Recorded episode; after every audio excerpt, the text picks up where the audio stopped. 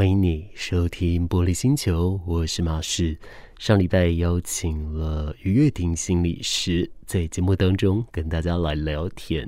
今天节目里面，我们继续的跟大家来说说什么叫做替代性创伤吧。不过在进入主题之前，当然我们还是可以小小的聊个天哦。大家这个礼拜过得如何呢？有没有已经习惯了十二月的步调了？我个人应该算是。蛮习惯的，只是十二月的时候，也不能说诸事不顺，但就是大脑的回路或螺丝可能没有锁好吧。如果你一直都有在听我的节目，也就是你有在听《午后阳光》第三阶段的话，你会知道，其实我在不久前，我刚经历了钥匙掉水沟记哦，然后啊，前一阵子又经历了。打翻饮料在车上事件，尤其这打翻饮料这件事，我还真的是非常紧张的。因为虽然这件事离我说算是比较近的，呃，甚至也可能说，可能我平常生活看起来好像会犯这种错，但是因为我个人非常不喜欢去做这一种比较麻烦的清洁，所以在这一方面，我一直一直一直都很小心，就像是小心钥匙要掉到水沟里面去一样。这一部分我只要经过水沟盖，我都会特别小心。就这两次发生的时候，都是我特别粗心的时候。你这这道理就像什么？就像你平常多认真读书啊，老师都没有点到你啊，结果你一没有读，老师就点到你了。哦，那种感觉无告偷牙哎。但你知道就还好，钥匙掉下去的那一天是晚上，那我天气还没有像现在这日夜温差这么大，还没有那么冷。然后诶，在打发饮料的时候，那是大白天，是早上。所以那一种失落感没有那么重，你知道，如果当时如果是晚上的话，虽然我很喜欢晚上，但是一旦遇到了，我那心情 不会好呢。为什么不会好呢？因为都是自己一个人解决嘛。虽然在现实当中很多事情都是都是要一个人自己来解决啦，但某些程度上还是要花一点时间习惯一下吼。但通常这一种孤单感受，大概在我身上啦。现在更短，以前可能会可能十分钟、十五分钟左右，现在更短了，大概两三分钟而已吧。还有，反正人家就是向往过自己好自在的人嘛。所以呢，这是我近期在十二月一开始的时候的心得，就是我的大脑螺丝没有锁好，所以常常犯了蛮多很好笑的错误的。那你呢？你自己有没有犯过这一些比较奇怪的错误？因为我后来跟我的朋友讲，我朋友都说他们这些错误通通都犯过，他们也全部都干过这种事，只是没有像我隔这么久啦。就是说，他们都是可能呃开始，比方说开始骑车的一两年内啊等等的，但这那一次是我水沟里面掉钥匙，这是我第一次发生嘛。大概我骑车也已经骑了八九年了吧。对，第一次发生，还算幸好啦，而且幸好有捡得回来，我还蛮开心的。因为那一个机车钥匙的钥匙圈是我爸爸跟妈妈买给我的一个我很珍视的一个钥匙圈，所以就会当时也就是考虑说，我真的要把这么贵重的钥匙圈拿来用嘛？但是。又觉得你把它把它摆在家里放着会坏掉也不好，那就还是拿出来用好了。所以直到现在我还是很宝贝这个钥匙圈，还蛮开心的哦。好啊，那我们这边相关的这些简单的小周记就跟大家聊到这里了。我们等等在节目当中跟你来聊聊关于说，嗯，就是关于替代性创伤这件事情到底是什么了。走进时光隧道，踏遍每个街角，城市的璀璨风光，高雄广播陪伴你探索。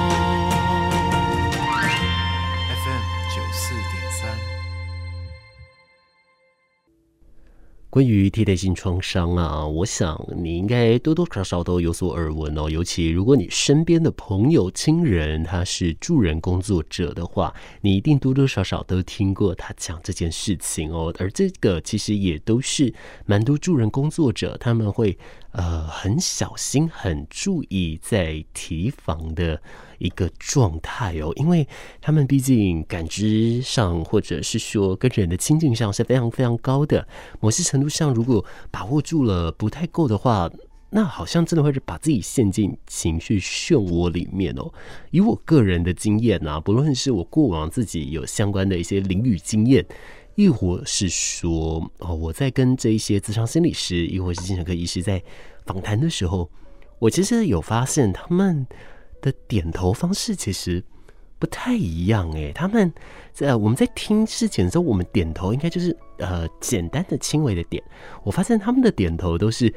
非常缓慢、非常深沉的一种点头方式，这让我印象非常深刻。某些程度上，以我个人的主观感受来说，我就会觉得，哦，他很认真在听我说的话。但是同时之间，我也会担心他会不会。太进入了我的世界，我的情绪了呢，会某些程度上有点担心哦。好，所以在这种时候，我就会很怕说他会陷入这种替代性创伤的部分了。来，什么是替代性创伤呢？当然不只是助人工作者哦，平常我们呢、如果看到别人身心受痛苦的一个消息，呃，或者我们直接或间接参与了治疗过程。我们看到人家的这一种高度的恻隐之心，或高度的一个过度同理心，这一种就好像是我们自己经历了他所经历的惊讶、恐惧、伤心、自责、愧疚等等的负面取向的情绪感受的时候，这就要小心，这就是情替代性创伤了。根据两年前在网络上的一个相关的媒体转载呀，他有提到说，其实。好多的替代性创伤会出现在医师、护理师、消防员、辅导老师、咨商心理师、社工或受难者身边的亲朋好友。不过，随着资讯的发达，我们即使啊，呃，不去看这一些内容，我们好像某些程度上也都会被影响这样子哦。这同时间就代表说，其实我们的确真的就是可能是所谓的高敏感性的一个人就是了。关于替代性创伤啊，啊、呃，在网络上他们还讲到了，就是说，就是同理心所带来的一个创伤，当事人没有经历这样子的一个伤痛哦。不过有几个一个需要注意的地方，包含了两大成因，第一个。亲眼目睹这样的一个状态，还有间接转述而得知这样的一个状态，这是两个非常大的一个替代性创伤成因，而其中也有高危险族群。其中一种就是我们刚刚一直在强调的，呃，有同理训练的人，有受了这一方面训练的人，呃，或者是助人工作者，还有呢，另一个族群就是。高敏感族群了哦，而这样子的一个人呢，他们通常会有一些情况发生哦，包含说会有三种层次的症状以及五大的心理反应哦。根据我这边查到的资料啊，我看到的就是说，他们在三层次症状上会有身体、心理跟灵性上的。一些反应，在身体来说呢，其实跟普遍一些情绪忧郁相关哦，包含注意力的低落、头疼，还有胃痛、胃溃疡、食欲不振、精神萎靡、失眠、噩梦，对，或者是这一些相关跟高度压力相关的一些反应哦，这个都会是需要注意的。另外，在心理层次呢，他发现自己无法快乐起来，或很有非常强烈的负向情绪。包含了忧郁、无助、愧疚、罪恶以及愤怒、质疑等等的哦，这一些也都是有可能的哦。另外呀、在灵性层次上面，就是说对世界悲观、对自己怀疑、对他人不信任。哎，所以啊，我觉得这个跟心理层次来区分，就是说心理层次是对自己的怀疑，灵性层次是对外的质疑。比较像是这一种哦，但这一些一旦超过了那些临界点，就可能会转变成情感性疾患哦，进而就会到造成说让自己对任何事情都感到麻木，甚至最严重的一种价值观，就是觉得自己好像被世界抛弃了，而产生了一些人格上的。转变哦，而一些怜悯疲乏等等的一个状态，也都会让人有这创替代性创伤具体化的一种现象。只是呢，替代性创伤啊，他们都提醒。呃，并非只是暂时性的反应，它也牵涉到个人自我内在的一个转变哦。当事人可能会想起过往相关的记忆，进而影响到生存的信念，怀疑生命的意义等等的。那你用“创伤”这个词来形容一些转变，是指它出现的一个负面效应。当然，当事人呢，也可能可以完全。正面的转化这一些东西，把它变得比较正取向，对自己比较有帮助的一些乐观想法哦，并非都是创伤。当然，这个我觉得因人而异，但最重要的就是不要用别人的标准来衡量自己，他自己的身心情绪他自己最知道，所以他对自己负责就行。我们也只要处理我们自己的，那也就够了。而如果说超出了目前你所能负荷的，那就呃寻求专业的一个协助，好好的把这件事情来进行处理哦。最美的夜晚，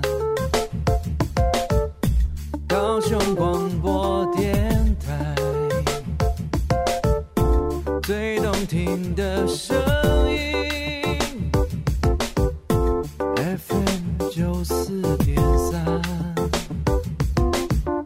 我刚刚啊一边听着歌曲，然后我不知道为什么，我就突然有想到我把饮料给打翻在车上的那一天，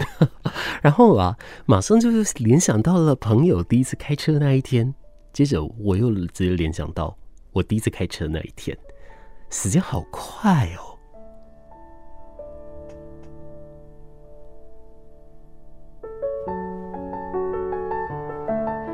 我是在大学毕业那一年去考驾照，然后考完之后，我将近一年的时间我没有开车。当然后来因为工作的关系就比较常开了嘛，因为你三不五时你就要从国道去到处去走啊等等之类，或者是有一些访问的地方比较不一样的时候，哎，你可能就真的需要开车就是了。就这样久而久之，反而就比较会开了。但我记得那个时候刚开始工作的时候还不太会开车，人家问我，我都跟他说我不会开车，我不敢开。然后呢，他们就会报给我一个非常非常不可置信的眼神，我就跟他说怎么样？对啊，就是这样啊。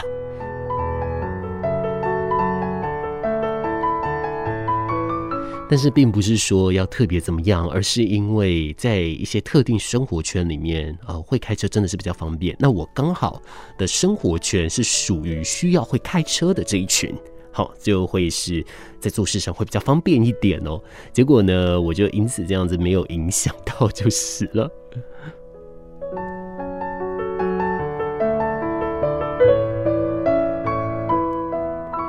所以啦，就还是学一下，这比较好的。呃，但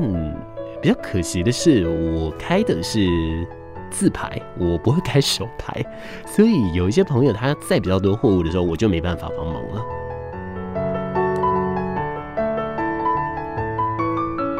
但没关系，因为对我来说，呃，这些都是代步用的，呃，我比较没有那么去强求这些事了。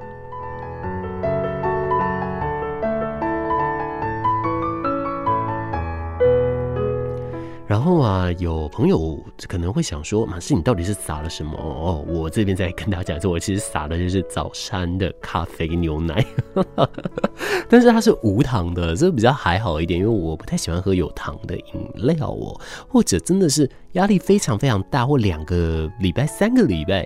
真的受不了那种太烦躁，呃才会偶尔喝一点含糖的东西。但大多数时候，我真的都是喝无糖的。只是麻烦就是那一天我喝咖啡牛奶，然后牛奶会发酵，那你洒到车上，其实它发酵之后其实蛮容易影响的。当然我是马上就把它擦起来了，所以我看起来应该是不至于有渗透上的一个危险哦。只是呢，根据专业者的一个说明啊，他就是说其实呃你一定要放一些相关的一个嗯防水踏垫。那幸好我车上的防水踏垫都还不错，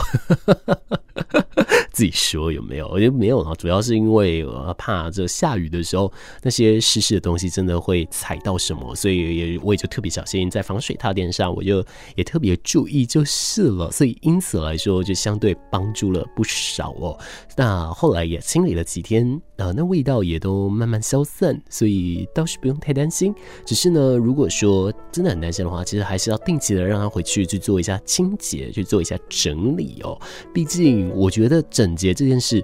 好，可能 personal hygiene 这件事情对我来说很重要。但我觉得或许更重要的就是关于安全的部分。毕竟海绵吸收过多的水，还是有可能会脆化嘛，甚至会发霉，对不对？这就蛮有可能会影响到我们的健康了。那甚至开车的时候就会让我们拱心拱心，这可是非常危险的哦。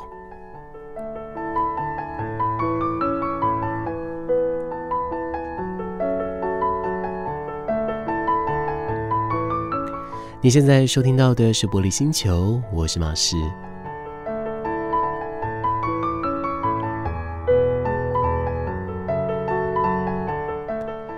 在空中再次跟你说一声晚安。我们继上一个礼拜的话题，我们聊到关于说我们对于创伤的容忍力，我们对包容之窗的习惯性。那我们间接有引出了一个话题，就是所谓的替代性创伤。到底什么是替代性创伤？也就是说，我们并没有直接暴露在这样的一个伤痛底下，但是我们透过跟他人的呃互动，呃转述。亦或是说，我们目睹这些事情，而我们感觉好像是我们经历了这件事情。好，这个就是替代性创伤了。那在高敏感族群以及一些呃受过专业训练的助人工作者这部分，他们就蛮需要注意，因为他们就是比较高危险的一些族群了哦。所以当然，像高敏感族群也是如此喽。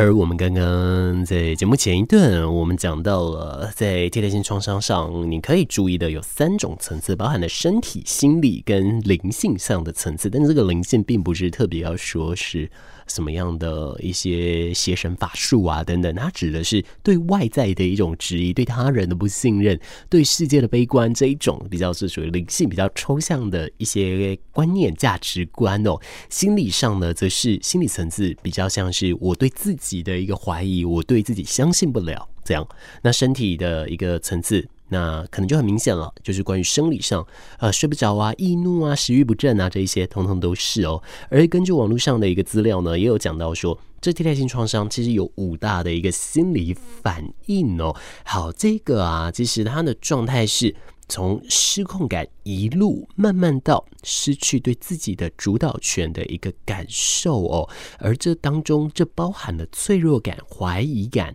低落感、过度警觉以及防卫感。一个一个来说呢，关于脆弱感。可能听闻到太多的一些灾难性的故事的时候呢，你觉得自己所爱的人是如此的脆弱，你对于身体健康以及安全会特别过度的担忧。尤其啊，在哦，我想可能二零二零年的时候，疫情我们都还不了解的时候，那个时候尤其是如此，我们会因此会很怕自己诶受到感染啊、生病、死亡等等，或者是说。有非常多的一些灾害性思想，比方说可能呃，是车祸事故啊，亦或是飞行事故啊等等之类很多很多的哦。另外呢，啊、还会有一个怀疑感，也就是怀疑自己了，开始怀疑自己的一个健康跟安全，对这部分也会越来越焦虑，进而慢慢的失去连接跟自我认同的轨迹，而且。开始也出现了怀疑他人的一个情况，或觉得别人在隐瞒你的病情哦，甚至就开始会觉得说你要会整个怀疑世界等等，也就是我们刚刚说的灵性层次的部分嘛。再来到第三个呢，就是关于低落感了。低落感呢，呃，像是过度关注一些比较悲伤的消息的时候，其实很容易受到情绪上的一个渲染，导致于说负向情绪也会比较高一点哦。那在这里呀，这一些负向感染着人的内心，使其正向和他一些开心的态度，慢慢的渐渐消失了。而如果此时没有办法觉察自己需要和停下来关注的话，其实就很容易会变成这个情绪非常狂躁的情况，易哭、易怒、易闹这一些等等。都是非常多的，甚至情绪会强烈到没有办法平静下来，这都是有可能的。另外，关于过度警觉呢，则是说你会把听觉、嗅觉等很多的感官记忆跟创伤事件来进行连接，也就是很像会召唤记忆哦。就比方说。你听到有人咳嗽，你就会马上想到啊，可能或许呃，他的呼吸道怎么了？他的喉咙怎么了？他会不会身上有 COVID-19 的病毒等等之类的？开始有过度的一个焦躁哦。那这个其实，在创伤压力症候群上的人也都有，他听到类似的声响，或者是到类似的一个环境上，他就会开始不由自主的紧张。好，这些都是蛮有可能的。而像以我来说，我个人就是蛮怕听到。手肘撞击到桌面的声音的哦，因为这个蹦蹦的这个声音啊，对我来说其实有一点辛苦，很容易连接到我以前过往不是那么开心的回忆。但那个毕竟也不开心，就不不要太常跟大家说了。再来的话，最后一个，那跟这个情绪上啊五大心理反应的最后一个就是防卫感了。这个防卫感呢，它会间接的启动了。自我的心理防卫机制，这个是一个自动的启动方式哦，而且它的启动方式，它会出现情绪的隔离、麻木，甚至否认，甚至你可以说，好像他没有情绪，哇，这就很危险了。我自己啊，自己都知道说，嗯，很多医师都跟我说，在。呃，情绪上有负面情绪没关系，一步一步克服。但是如果没有情绪，那就真的要非常非常小心，因为没有情绪代表你正在走向一个比较极端的路线，而这个时候身体为了保护自己，所以它正用麻木的这个方式来保护我。所以说，我觉得防卫感或许从这里。就可以来讲到哦，甚至这一个防卫感呢，它开始会出现封闭自我的情况，下意识的直接否认别人的存在。我们以疫情来说呢，啊、从一开始的关注这样的疫情，到否认疫情根本不存在，所以觉得不需要戴口罩，甚至消毒，当做没有这件事一样。但是，你如果在现在回想起来，有可能吗？没有啊，不可能啊，对不对？所以说，我们都知道有这件事，所以我们会做相对应的行动。可是，如果说在有替代性创伤的一个高风险族群，但如果说他正往一个比较不好的方向去的话，他有的其中一个心理反应，可能就会是。过度否认了一些事情的存在哦，就是这个道理也好像有些人去否认说，对于感情上的因素啊、呃，可能到底他喜不喜欢我，他说他不喜欢我，一定是假的等等之类的，这种我觉得或许有异曲同工之妙啦。只是当然不能以偏概全，不能够完全套用而论。只是以我个人的一个思考来说，或许它可以是用一个类似相对我们比较常碰到的一个生活情境来去理解这一些心态。但是最终最终要告诉你的是，这些心态不管有没有发生，你都要注意，你一定要好好的来保护你自己，这才是最重要，而且要让自己过得好哦。充满活力的每一天，就像是欢乐的音乐，只因为每分每秒都听见感受